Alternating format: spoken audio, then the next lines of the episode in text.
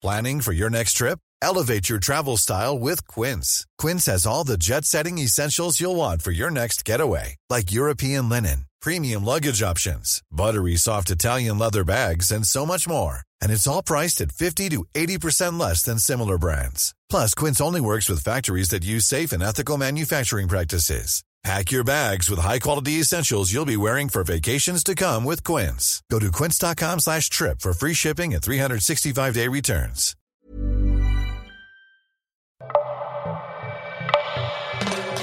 Comment j'ai découvert mon orientation sexuelle et romantique sur le tard? Un témoignage Rocky, lu par Doro. Cette lectrice de Rocky, âgée de 31 ans, a découvert une fois adulte qu'elle était asexuelle et qu'elle pouvait aussi tomber amoureuse d'une femme. Voici son histoire.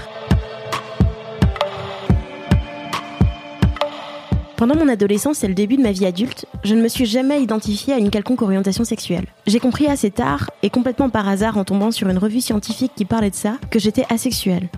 Cela a été un gros soulagement pour moi de savoir que 1. Je n'étais pas toute seule, et 2. Pas anormal car je commençais vraiment à me demander ce qui clochait chez moi. Je n'avais jamais eu de petits copains, et surtout absolument aucune attirance sexuelle pour qui que ce soit. À ma grande confusion au collège-lycée, quand tout le monde ne parlait que de ça. Heureusement, je n'ai pas été confrontée à une pression sociale familiale trop forte sur le sujet, et je suis même tombée sous le charme de quelques garçons sans qu'il ne se passe quoi que ce soit. Je sentais bien que je n'étais pas sur la même longueur d'onde que la majeure partie de mes connaissances, et j'avais hâte de ressentir du désir physique pour quelqu'un, et en fait, nope, c'est jamais arrivé.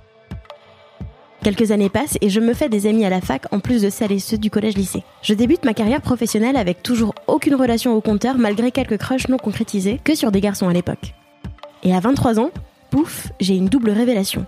Suite à des événements pas très joyeux côté professionnel et qui m'ont fait remettre en question pas mal de choses, j'ai compris que le crush que j'avais pour un ami du lycée s'était évaporé et que j'étais tombée profondément amoureuse d'une amie de fac, déjà très proche avec qui j'avais, et est toujours, une complicité incroyable. Je me découvre donc bisexuelle, ou plutôt biromantique, car cette révélation n'a rien changé à mon absence d'attirance sexuelle. J'ai une petite libido que je satisfais très bien moi-même, et ce, sans avoir aucun traumatisme lié au sexe, n'en déplaise à celles et ceux qui lient forcément la sexualité à ce genre d'événement, même si ça peut bien sûr en être une des raisons.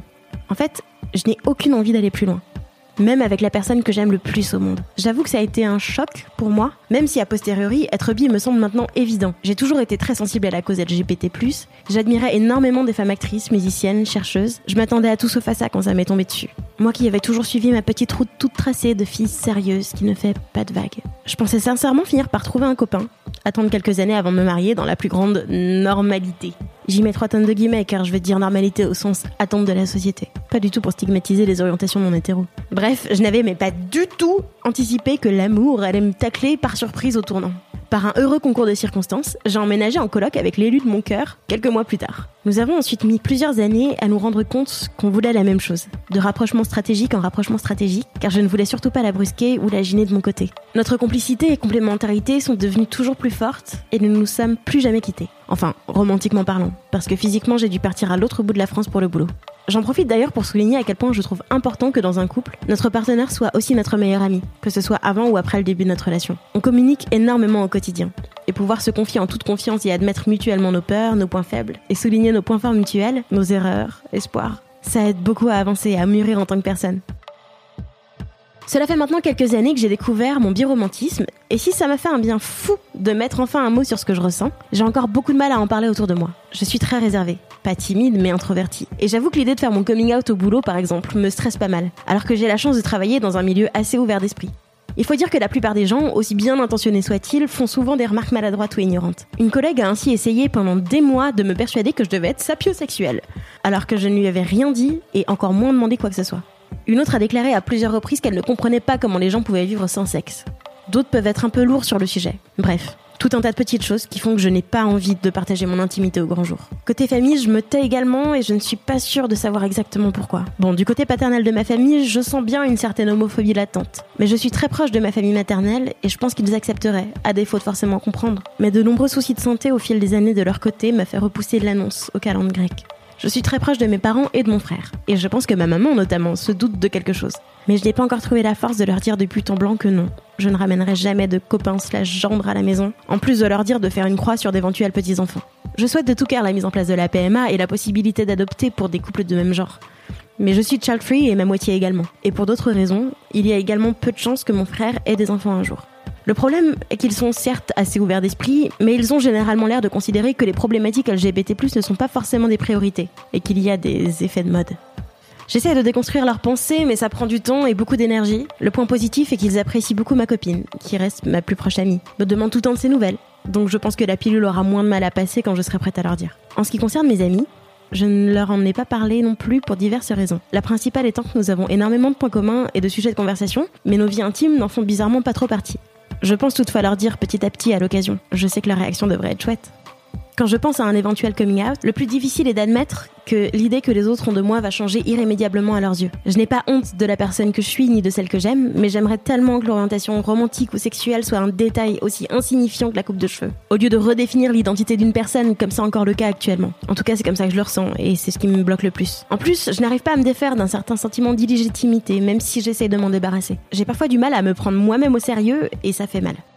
Je n'avais aucune idée de mon orientation sexuelle jusqu'à mes 20 ans bien tassés. Je suis tombée amoureuse de ma meilleure amie et je suis asexuelle. Tout cela peut donner l'impression que je suis dans une relation amicale, platonique avec elle, alors que non, on est vraiment amoureuse. Je m'en rends particulièrement compte quand je compare notre relation à celle que j'ai avec d'autres amis proches. Ce n'est pas du tout la même chose ni les mêmes sentiments impliqués. Un dernier point qui peut sembler évident, mais qui est encore plus dur quand on le vit, l'absence de représentation LGBT+ au quotidien, que ce soit dans la rue ou dans les médias. J'habite dans une très grande ville, donc je croise de temps en temps des couples ou personnes non hétéros ou non cis. Mais je sais que c'est beaucoup plus rare dans d'autres endroits. J'ai longtemps vécu dans une petite ville où je me suis sentie très seule. Et en plus, les agressions à caractère homophobe se multiplient et je vois bien que beaucoup de couples, ma copine et moi y compris, n'osent pas faire des choses aussi neutres que se tenir la main dans la rue, s'embrasser à la gare. J'avoue que, sans être aigri non plus, la plupart du temps je trouve ça mignon, j'ai même un petit pincement au cœur à chaque fois que je vois un couple hétéro afficher ces petits gestes d'intimité en toute tranquillité. Je sais que pour beaucoup de personnes LGBT+, c'est déjà prendre un risque. Et je dois retenir des sourires un peu creepy les rares fois où je croise des gens comme moi dans la rue. Après, par manque de temps et d'énergie sociale, je ne fréquente pas trop les associations ou lieux LGBT+, donc ça n'aide pas. Côté média, je suis une grande lectrice et consommatrice de films et séries. Et là encore, c'est bien souvent le vide intersidéral côté personnages et relations LGBT+.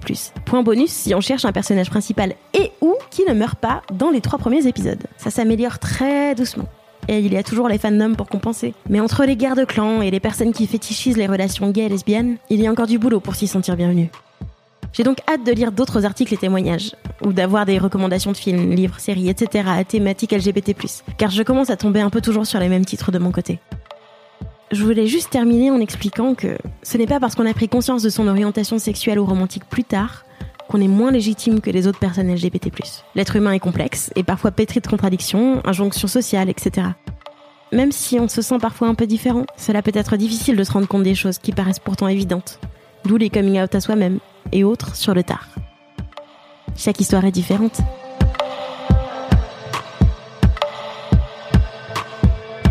Ce témoignage t'a plu? Tu souhaites partager ton histoire? Rendez-vous dans les commentaires de ce témoignage sur rockymag.com. À bientôt